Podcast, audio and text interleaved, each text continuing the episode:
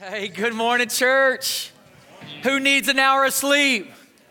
Don't get it right now in this sermon. Don't do that. Don't do that. Don't do that. Listen, it is great to have you here today. Oh, man, God already was amazing in our last hour together, and I can't wait to see what God's going to share right now with us in this moment together. Come on. Any, any UVA fans out there today? Yeah, what a great game yesterday. Are they going to do the whole thing? That's what we're all hoping for, right? A little March Madness here in the mix. Hey, if you have a Bible, we're going to be in Matthew chapter 3. Go ahead and turn there. And as you're turning there, we began a series last week called Way Back. Way Back. Way back. I, I, like that. Way back in the day when I moved here 15 years ago, I shared last week that I had to figure out how to drive around Northern Virginia using back roads because you got you can't take the main roads unless you just want to sit. And so way back 15 years ago, come on, that was pre-Siri, pre-Google Maps, pre-Garmin in my car. I'm telling you, I had an accordion map of Stafford County. And I remembered I used to highlight where I was going to go so I could find my way on this paper map driving in the car all the way to the third section of Aquia Harbor. Right? Come on, anybody Aquia Harbor out there? Yeah? And you made it on Time Change Sunday. Bless you, right? But even in that, trying to find my way on these places, I was never so glad when I finally bought my very first GPS to go into my car. And I remember plugging it in for the first time and, and it booting up. All of a sudden, now all I got to do is plug in an address and it'll give me my ETA. And, and on top of that, I had this nice, eloquent voice that would speak to me all the way to my destination. I even clicked the feature where I got this woman with a British accent that would say, Hello. Take a slight right on Garrisonville Road. And I thought, man, my life has never gotten better. Because before this, it was always my wife saying, You're lost, you're lost, you don't know where you are. Stop, pull over, ask for directions. And I'm like, right? And now I got, hello. I thought this is gonna be amazing. But what I realized about my GPS is this is that is that if you decided to take another turn or you passed that, that instruction, she would just simply say, recalculating. At the next intersection, take a U turn, take a U turn. And even in that, I could handle that. Now, there's been a lot of growth in Stafford County in the last decade. And, and what I realized also with my GPS is that oftentimes these new streets would not show up in my GPS. And when Mine Road opened up, it about made my GPS have a heart attack. And my GPS woman that used to be so kind and so eloquent and used to sound like Mary Poppins and Julie Andrews all at once, now all of a sudden sounds like my 11th grade math teacher, right? And all of a sudden now she's saying, recalculate, recalculate, recalculate, U turn, U turn, take a U turn, take a U turn, turn around, you idiot, turn around. Well, maybe she didn't say idiot, maybe she didn't say all that, but it, it sounded like that, right? Because just like when my wife was commanding me to turn around, I just wanted to get more stubborn. Are you with me? I can't believe I just said that, but now my GPS is telling me what to do, and I'm just gonna ignore it because I know, I really know where I'm going, right? Isn't that funny? We don't like taking directions from anybody, including sometimes our Garmin. Isn't it true? Why are we so stubborn? When someone's trying to point something out, it might be saying something we need to hear, but if we don't want to hear it, I don't want to hear it, and I definitely don't want to do anything about it. Well, today we are going to continue our Way Back series and tell your neighbor right now it's called Turn Back, Turn Back. Come on, tell them, tell them. Tell them it's Turn back. If you have your Bibles, we're going to be in Matthew 3. And last week we met a person in the Bible, and his name is John. Now, at the end of the Old Testament, at the end of the Old Testament, God goes silent for the next 400 years. His last word to his people was that he was going to send. He was going to send one that's going to come to prepare the way for the Messiah. So, for 400 years, they've been praying and wondering is God going to speak? And now God is finally speaking. Now, we often looked at, also looked at the detail of the story that the, in this big story of waiting for God to do something next, you've got this husband and wife who had been praying their whole married life that God would bless them with a child. And now they're in their older years, and a prayer that they prayed for decades, obviously God wasn't going to answer it. And yet, this is where God interrupts the story he begins to speak again by speaking to a priest named Zechariah, telling Zechariah that he and his older wife Elizabeth are now going to have a son, and they're going to name him John. Now, John is going to serve a very particular purpose. His whole role of his life is to prepare the way for Jesus. And so that's what we're looking at during our Lent season is we're letting John be our guide to prepare our hearts for Easter. So maybe you're here today and you're a Christian. I believe God wants to prepare your heart for the retelling of Easter. Maybe you're here today and you're not a follower of Jesus. I believe God wants to also prepare your heart if you're willing to listen to what he might want to say to you today. So, what is John's purpose? To call the Jewish people back from religion and to call them to come back, to find their way back to God hence the title Way Back. And so, even the writer John says it this way in John chapter 1, verse 6 that there was a man sent from God whose name was John.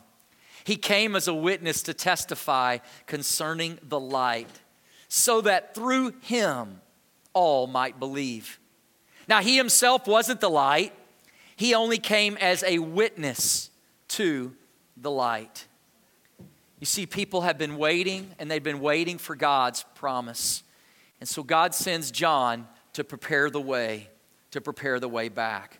Now, in this last week, we looked at the messenger of John kind of coming in a, in kind of a miracle birth to senior adult parents. But then now, today, I want us to lean in on the actual message of what John has to say because this message, I believe, is something God wants us to hear this Easter. And so let's just begin in Matthew 3, verse 1. And, and, and maybe God's going to say something very direct, very straight to you this morning. I hope He will.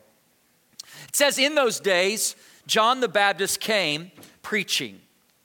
He came preaching, though, in the wilderness of Judea. And here's what he was preaching Repent, for the kingdom of heaven has come near. And this is he who was spoken of through the prophet Isaiah. In the Old Testament, Isaiah, they predicted this coming of John. And here's what they predicted that he would be a voice of one calling in the wilderness. Prepare the way for the Lord, make straight the paths for him. Now, John had these crazy clothes, clothes made with camel hair, and his leather belt around his waist. And he was even crazier. He ate out there in the wilderness locust and wild honey. But people would come far and wide, all the way out from Jerusalem, all the way to Judea, to the whole region of the Jordan. And people would travel out there. And when they would arrive there, they would confess their sins. And they were baptized by John in the Jordan River. Now, let's just kind of look at a few details here. People have been waiting a long time, and now they're in this moment with John guiding them. And, and it's interesting that John, he's guiding them out into this place of wilderness. Now, I want you to think wilderness for a minute because it is kind of a place that can be alone, a place that can be desolate, a place that can be dry, and a place where people don't usually live. Yet that's the area that John says, hey, come out here. I've got a message from God. God's finally speaking again, but you got to come all the way out here to hear it. And so he's presenting this message in wilderness. So let me show you on the map where it is because it's interesting. It's even outside the territory of Israel on the other side of the Jordan. But yet, in this region, there's something that God's saying by leading John out there to preach this message. And so, even out there, we kind of begin to get this image, this picture of what John is all about. But see, the question is, is that even though people are waiting and even though people are thirsty for God and they're willing to come out there, will they believe when they finally hear this message, or will they reject? Will they believe it or will they reject it? Is really kind of the tension here. And today, I want you to listen in a little bit more on this story because to me, it's what John says here that is going to push this crowd of people and even push the religious crowd of people to, to figure out what they're going to do next. Because where he's inviting them is not convenient to go physically, geographically, and even spiritually. Now, I kind of like that they kind of call out his attire, his clothes. And John is wearing some crazy clothes. Come on. It says his clothes was made out of what? Camel hair, right? I want you to get this image. We got a picture of an actor kind of portraying John, this crazy outfit that he was wearing, and this, this, this camel haired clothes, this leather belt, this kind of strange look. He's eating locusts, right? He's eating honey, and it's kind of this interesting character. Come on, come on. Look at him again. Look at him again. Look at him again. Come on. He's pretty fly for a Jewish guy. Would you agree? Look at him, look at him. Now, listen, as we think about way back, the distinctness of his look is interesting, but you know what? It's no different than you. We all grew up in a time era, right? I could ask you if you grew up in the 70s or 80s or 90s, or I could ask you a few questions and find out. Come on. How many of you out there, come on, admit you're in church today. How many of you at one time in your life owned a members only jacket? Who are you? Yeah, I see that hand. I see that hand. Yeah, you thought you were cool. Listen to me. Listen to me. How many of you ever wore parachute pants and admit that one? Yeah, you don't want to admit that one. I get it. I get it. I get it, right? How many of you ever wore OP corduroy shorts? Woo! Come on. You know how high up those things were? Sexy. I'm telling you. Come on. Listen, you just gave up yourself. 1980s is calling you home, right? You had strange, crazy clothes. We all did, right? It was the era. Just hold on to them. Your kids will want them, I promise you. They're coming back. They're coming back. But then we get this picture of John standing stark different than everybody else. And yet he's got this message from God. Now, I want you to see that because he's living in a day and age where Jewish people looked up to their Jewish leaders, and they also had a distinct look in their attire. Look at this. They would wear these long flowing robes and these ornate sashes and the, their, their tassels around their garb and all of their things. They wanted to be set apart, they wanted people to recognize them, they wanted to be honored by their appearance, they wanted to be distinguished. They wanted you to know who they were and who you were based on how they looked. And yet, here you get John, who doesn't look like anybody religious. Yet, he was built for the wilderness, what he was wearing, right? Be good for camping out wearing that kind of gear, right? And yet, in this, he's distinct, he's different, and yet his message is going to push. Now, even pushing here, I want to push a little further here because, see, the writer, Matthew, wants us to see something about what John is fulfilling in his life and in his story. Now, you might on your notes there write this footnote down, a reference verse of Isaiah chapter 40, verse 1 through 5. Isaiah 41 through 5 is the very quotation that the writer Matthew here is quoting. But what I want to lean in on, because not only does he quote it, when you look at Matthew, Mark, Luke, and John, and they're all retelling the story of Jesus, they all include a version of John the Baptist's story. And Matthew and Luke both quote Isaiah 40.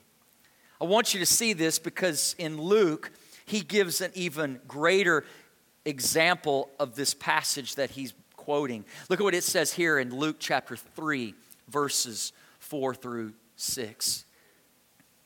He says he went into the country of Jordan. Actually, let's go in verse 4. As it is written in the book of the words of Isaiah the prophet, a voice of one calling in the wilderness, prepare the way of the Lord and make straight paths for him. Watch this, though, this imagery he gives.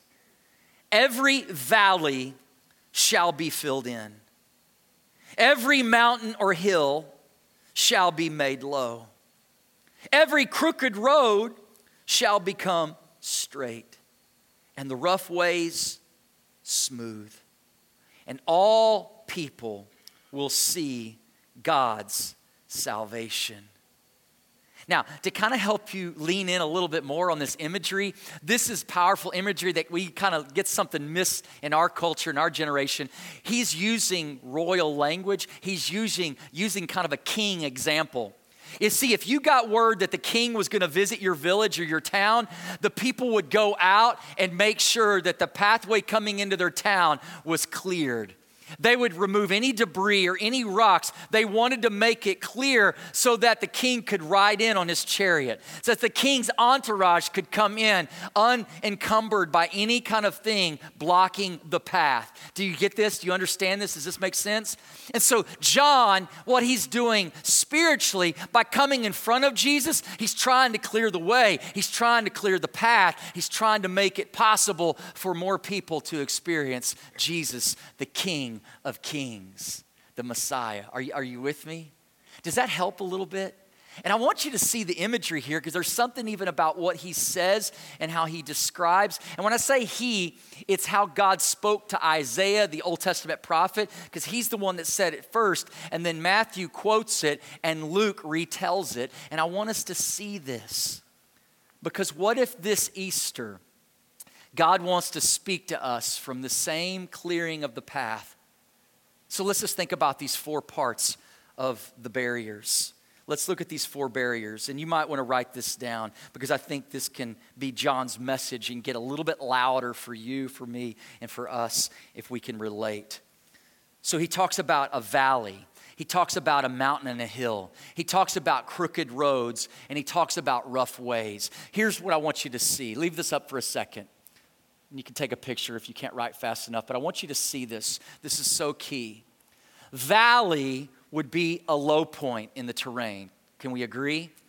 So it might be a low point for you in your life. Might be sorrow. Might be something you're struggling through right now in your journey. A mountain and a hill is like an obstacle or a barrier, something that we got to get past. And so I want you to see that because there's something here that God wants to say maybe to you this Easter if you're facing right now an obstacle or a barrier or an impassable place in your journey. But what about this? The crooked road. Come on. That'll make you that'll make you get up early on a time change Sunday and come to church. Rah, right? But it's personal mistakes that all of us make. It's sin, it's our own struggles with temptation. And it's when we choose to step away from God and His heart and His plans. And then the last part, the rough ways. Come on. Sometimes it's not our mistakes, but it's others' mistakes that happen against us. Are you with me yet? Does this speak something to you yet? Now, I want to do this for a minute. Let's go back to verse 5 for a second here. And as we go back to 5, I want you to think about your valley I want you to think about your mountain and your hills. I want you to think about your crooked roads, and I want you to think about your rough ways. And I want you to hear again what God wants to break through with through John to the nation of Israel, and now through John to us, all these years removed. Listen what it says. It says, it says, come on, every valley shall be filled in. Come on, is that not good? Every mountain and hill made low. Every crooked road shall become straight, and the rough ways smooth. Who wouldn't like to experience that in their life? Come on. It, I mean, you don't have to be a Christian to say, man, I want in on that. There's something that God wants for us if we'll just receive it today. But we got to come back to the messenger of John. We got to come back and listen to his message. And so let's go back to Matthew chapter 3 again. One sentence describes his entire message, and it's found in verse 2. John's preaching in the wilderness of Judea, and he says, What? He says, Repent. Repent. Say that out loud with me. Repent. Repent, for the kingdom of heaven is near. Repent, repent, for the kingdom of heaven is near. Now, that word repent, I know it sounds kind of crazy. It kind of sounds kind of weird. What does it mean to repent? It means recalculating. At the next intersection, you got to turn around. You got to make a U turn. Recalculating, you need a U turn. You need to turn back. Idiot, right? I mean, come on, are you with me? Repent. Repent. What I love about John is John's a preacher that like tells it like it is. He's like my hero. Come on, he's straight. As I say sometimes, black coffee, no cream and sugar. I love that because today we're giving out free coffee. Free coffee. You go get it after the service. But some of y'all, how many of you need cream and sugar? Some of you are like, I don't need cream. I, I want it black. I like it black, right? I want thick tar coffee. How many is that of you? That you? It's like, bring me the coffee, right? But listen to me. I like John because he doesn't mince words, he tells the truth, even when we're not ready to hear the truth as a preacher, man, I want to always be guilty as being a truth teller, even if it's not popular with culture. Because guess what? God wants something for us. He's not against us. I need His true words today. You need His true words today. We need those. Repent. The word in the Greek is metanoeo, but it points back to a Hebrew word called teshuva. Teshuva. What I love about the definition of repent is this it means to change one's what? Mind and then to change one's what? Actions. I think this is really key here. Really key here. Repent means to change one's mind, but don't stop there. Also change your ways. You see the difference? Come on. I don't want I, I, don't want you just to feel bad. I don't want you just to feel sorrow. I don't want you just to feel regret and go, "Oh man, that's bad." No, change your mind and then change your ways. Come on, parent. Isn't that what you want for your kids? Well, guess what? Our good Father, our heavenly Father wants the same for us. And sometimes it begins with changing our mind and then changing our ways. It means to repent. Why? Because the kingdom of heaven is near. Teshuva. Teshuva. It's time to turn around. You see, Israel veered off course. Israel missed the mark. Israel, you're not living like you're supposed to be living. You're not living the way you were made. You're off track here. It is time, Israel, to return. And John's trying to get their attention. And he's saying, Will you change your mind? Will you change your behavior? And he's trying to call the people back to God, and He's showing them the way back, the way back. So, how are people going to respond in John's day? What are they going to do with this message? Are they going to believe it or are they going to reject it? That's the tension right now in the story. But then you got to ask the question what, are the, what is the religious word? What are the Jewish leaders? Are they going to believe it or are they going to reject it? Look here in verse 7 when John was out there and thousands came out there to hear, it said that they were confessing their sins and being baptized by him in the Jordan River. But verse 7 said that he saw the Pharisees and the Sadducees. Those are like religious groups Jewish religious groups, they're also coming out to see what's happening. Because, see, when you've got thousands of your people going out there in the wilderness and you're hearing that they're confessing and repenting and you're hearing that they're being baptized, that gets your attention and you want to find out who is this guy? Who is this guy, John? What is his message? And who gives him authority to baptize people? And so when John sees this religious group, Pharisees, Sadducees, coming out to meet him, here's what he says to them. You got to like his sermon. I love it. I love it. I love it. You brood of vipers! Who warned you to flee the coming wrath? Produce fruit in keeping with repentance. And do not think you can say to yourself, oh, we have Abraham as our father, we're Jewish.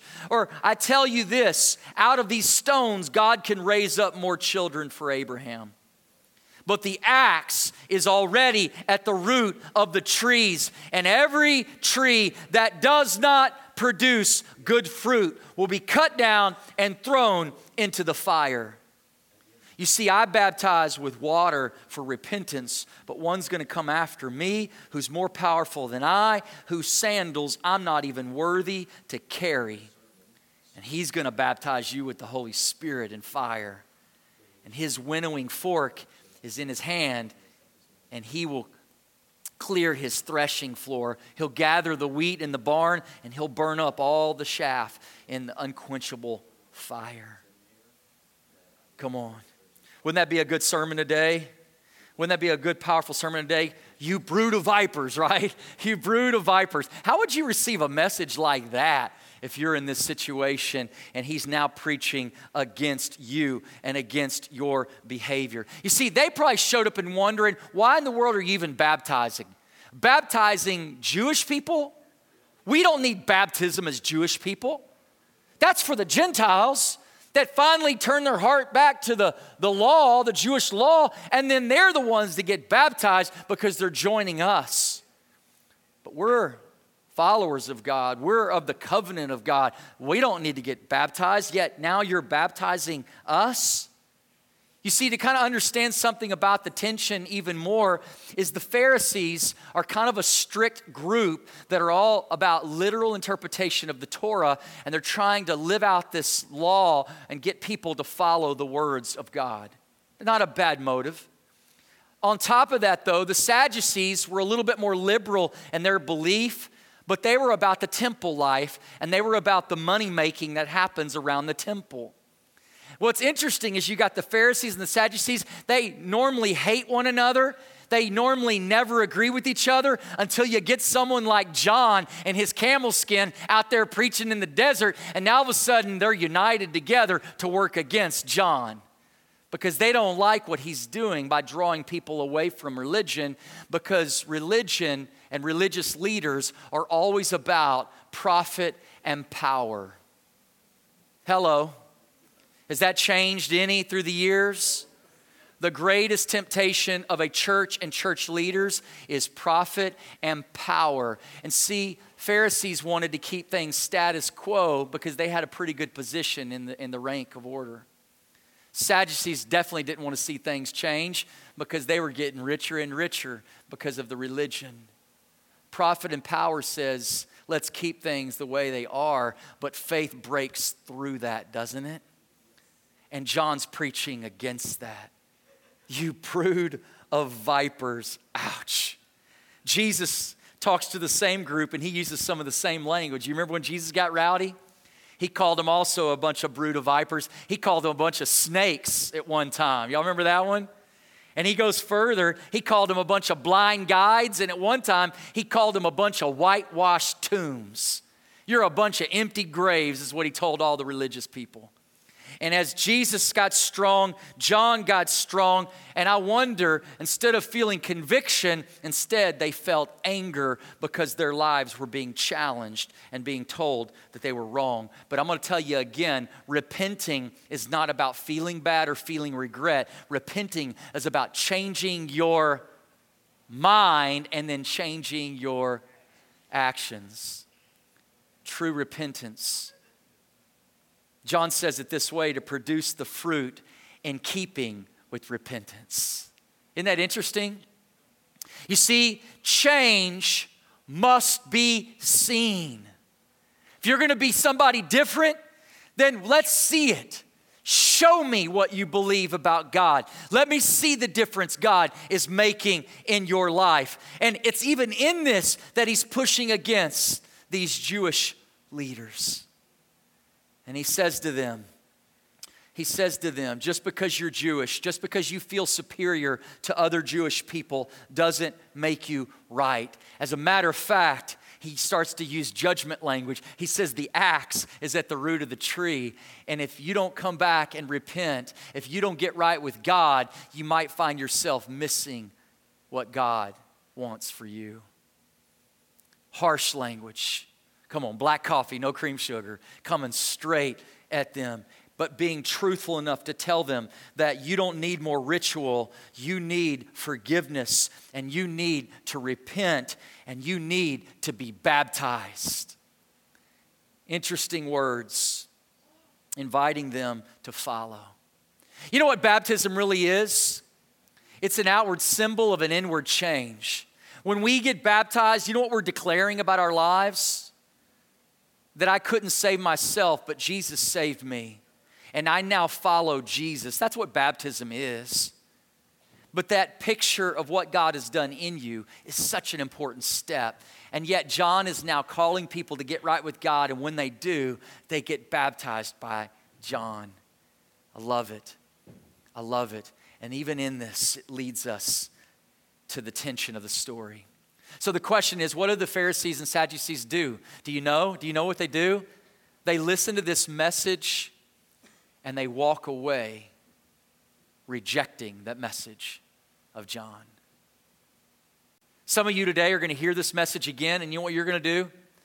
You're going to reject it and you're going to walk away unchanged because you don't want anyone telling you you're wrong, and you don't want anyone telling you you need to turn around to find your way back.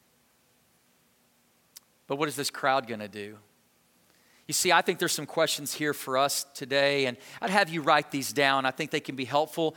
You know, during our church calendar here, during this Lent season, we're supposed to be examining ourselves. And, and I know this is challenging. If you're a Christian here today or a Christian watching online, it's challenging to examine yourselves because what if you see something in your life that you see is wrong?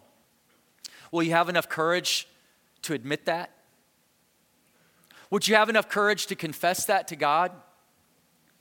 Would you have enough courage to turn around and go the other way, to repent? What if God wants to reveal something to you this Easter that could change the course of, of your next week, your next month, your next year, your next decade? What if you could do something here that could line your life back up with God's? Would you have enough courage to do that today? Hey, listen, if you're here today, if you're watching online today, and, and you're not a Christian, and you know that clearly, what if God brought you here to listen in today for you to examine yourself? Now, that would be challenging too. I get that.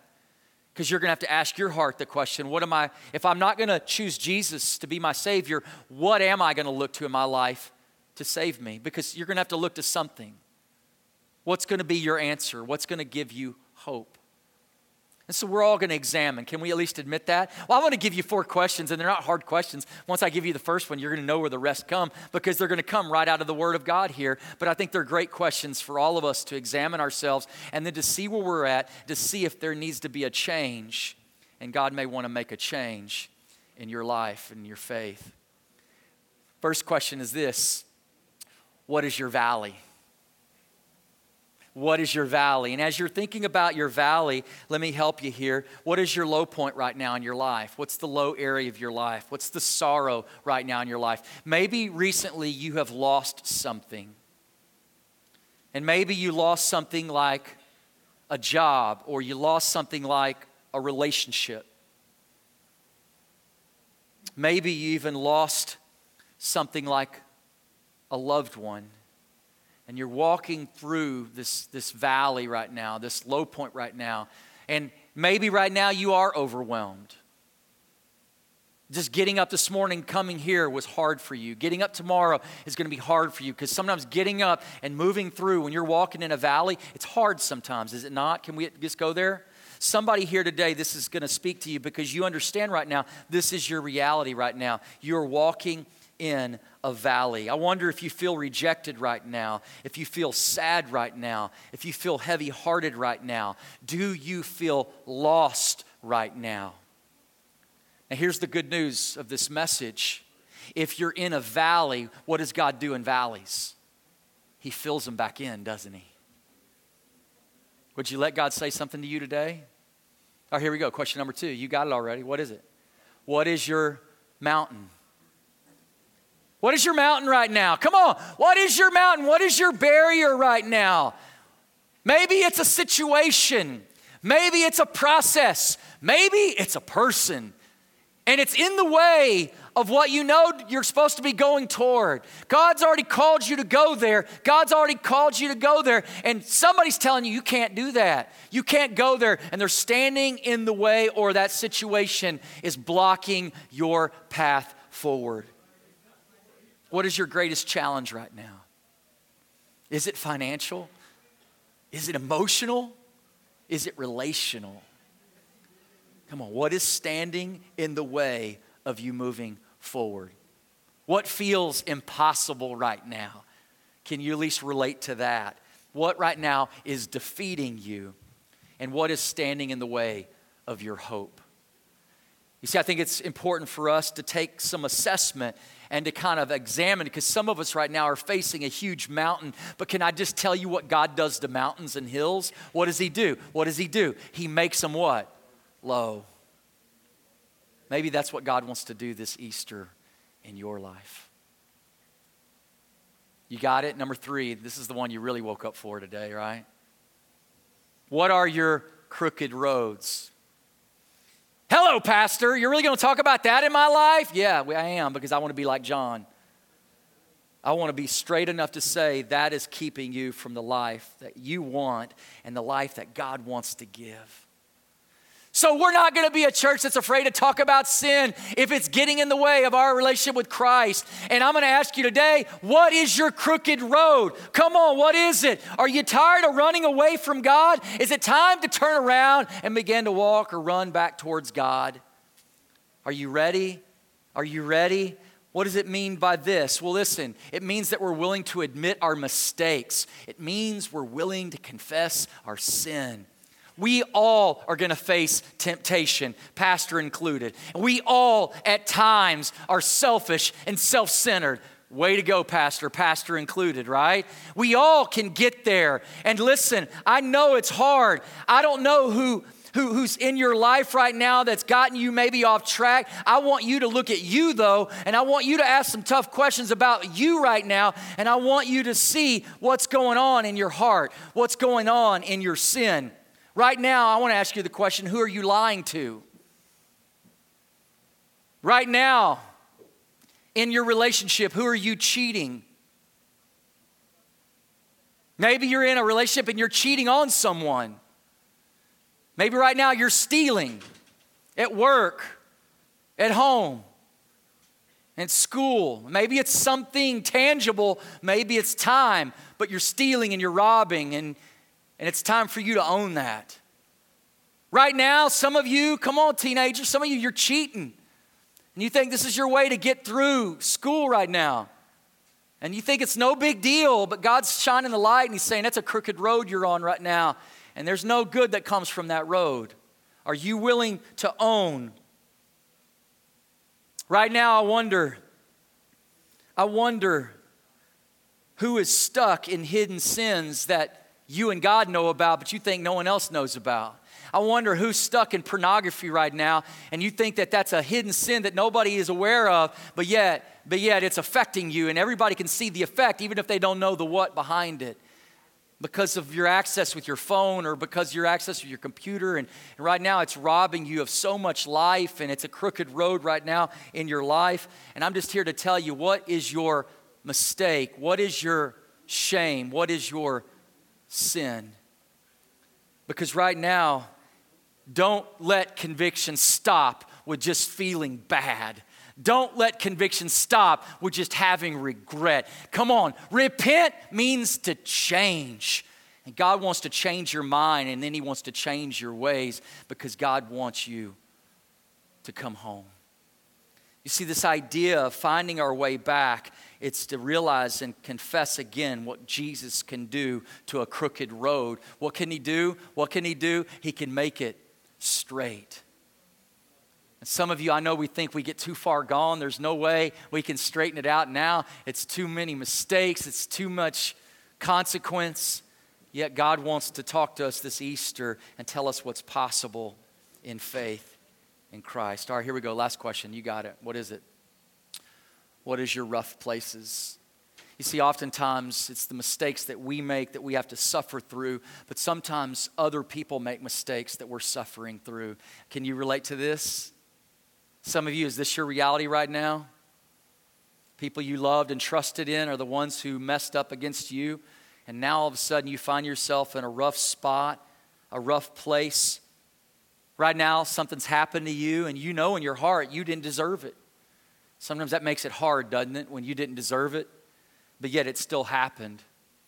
Maybe you are a casualty of a layoff. Maybe you are experiencing some collateral effect of somebody higher up of you, of a decision they made, and you're the one suffering the consequences for it. I wonder right now who's faced betrayal right now in their life. Who right now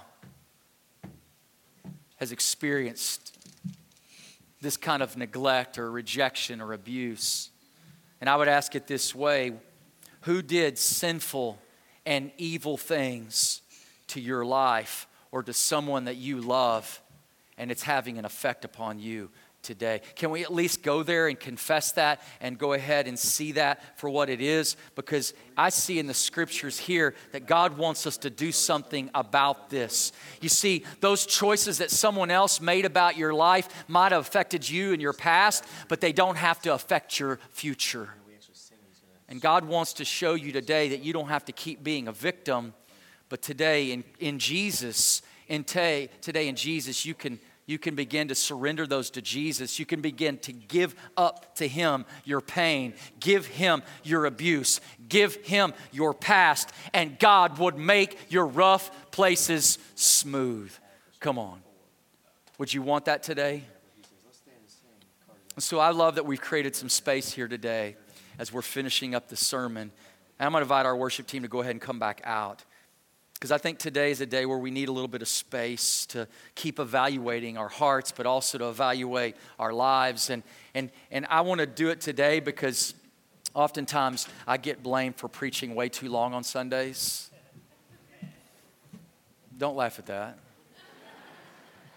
And today I need to give you some space because I think God wants to preach these same words deeper into your heart and soul. And I want to give some space for that to happen we kind of learned a new song a minute ago, and I think Josh did an amazing job leading us in that brand new song. And I was listening to that chorus a minute ago, and I came up after the worship and said, Andy, can we just change the conclusion song to this song again? We're learning it anyway, but there's something about that chorus that I think goes right in line with what God's saying to us today through John the Baptist and through this messenger.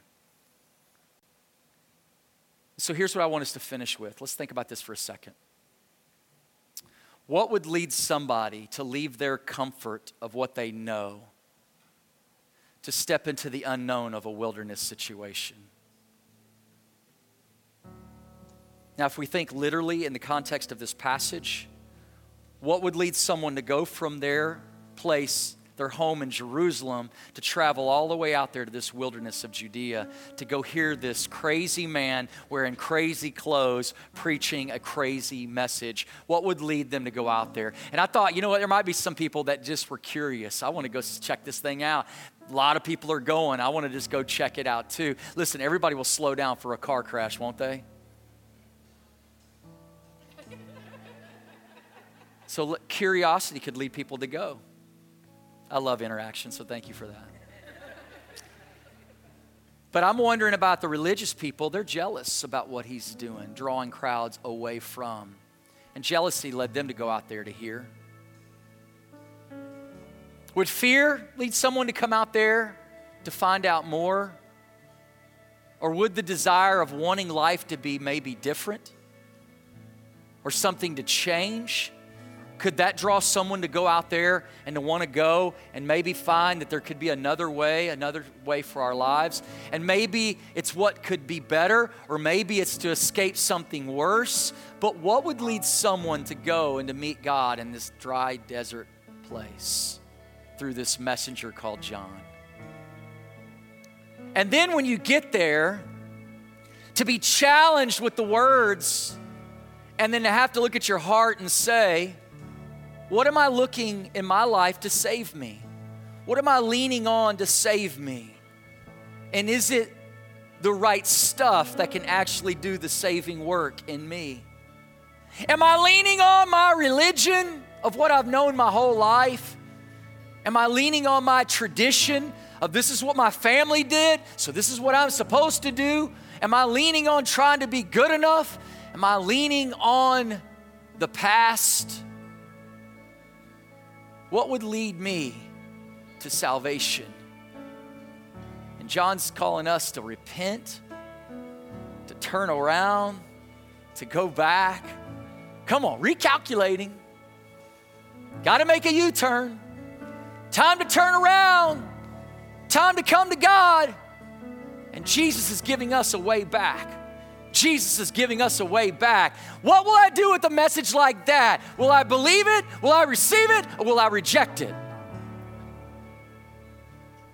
See, the Pharisees and the Sadducees said, Thank you, but no thank you. And they went back unchanged. Is that going to be you today?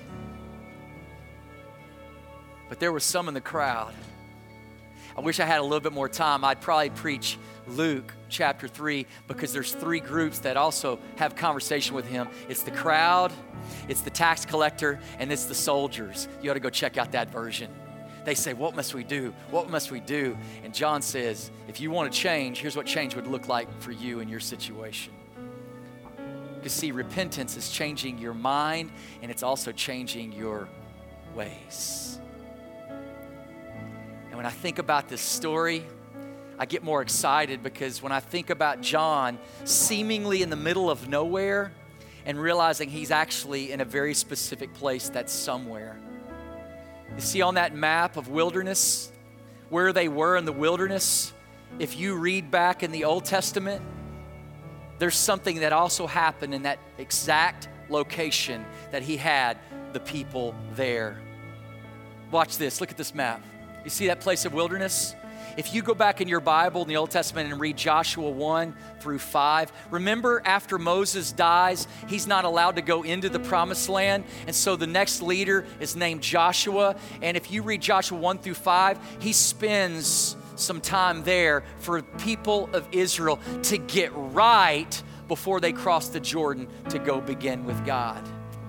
That's the very place where they needed to get right before they begin new with God, before they step into God's promises. They needed to get right with God first. They needed to what? Repent before they went in. And that was a thousand years before John would be back at this exact same place. And now John's there. And what is John calling Israel to do? To repent, to prepare the way for Jesus. Is this not good? And what makes it even better? We're 2,000 years removed from John's story, and here we are walking towards Easter, and we're geographically in this place, this spiritual place of saying, we got to get right. We got to get right before we walk into Easter. So, God, would you prepare the way in me? Is this not good?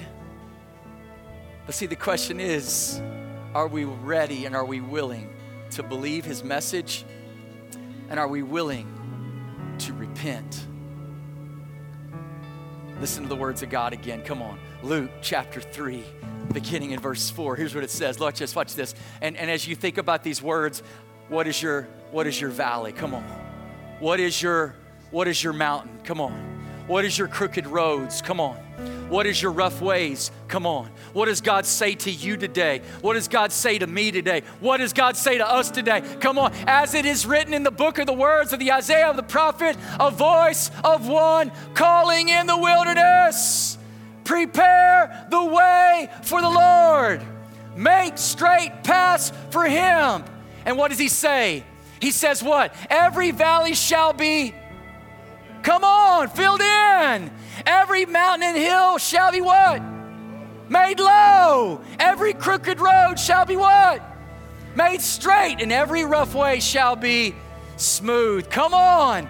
That's what God wants to do in you. Are you willing to trust Him to go there? Are you willing to go where God's leading us to go today? Father God, thank you. Thank you for this living message of truth. Father, the way you sent John, your messenger, to come and to be so straight with Israel at that hour. And here we are borrowing his words 2,000 years later, and you're being just as straight with us. You are calling us to repent, to repent, to repent. And God, we could push away from that message or we could receive it.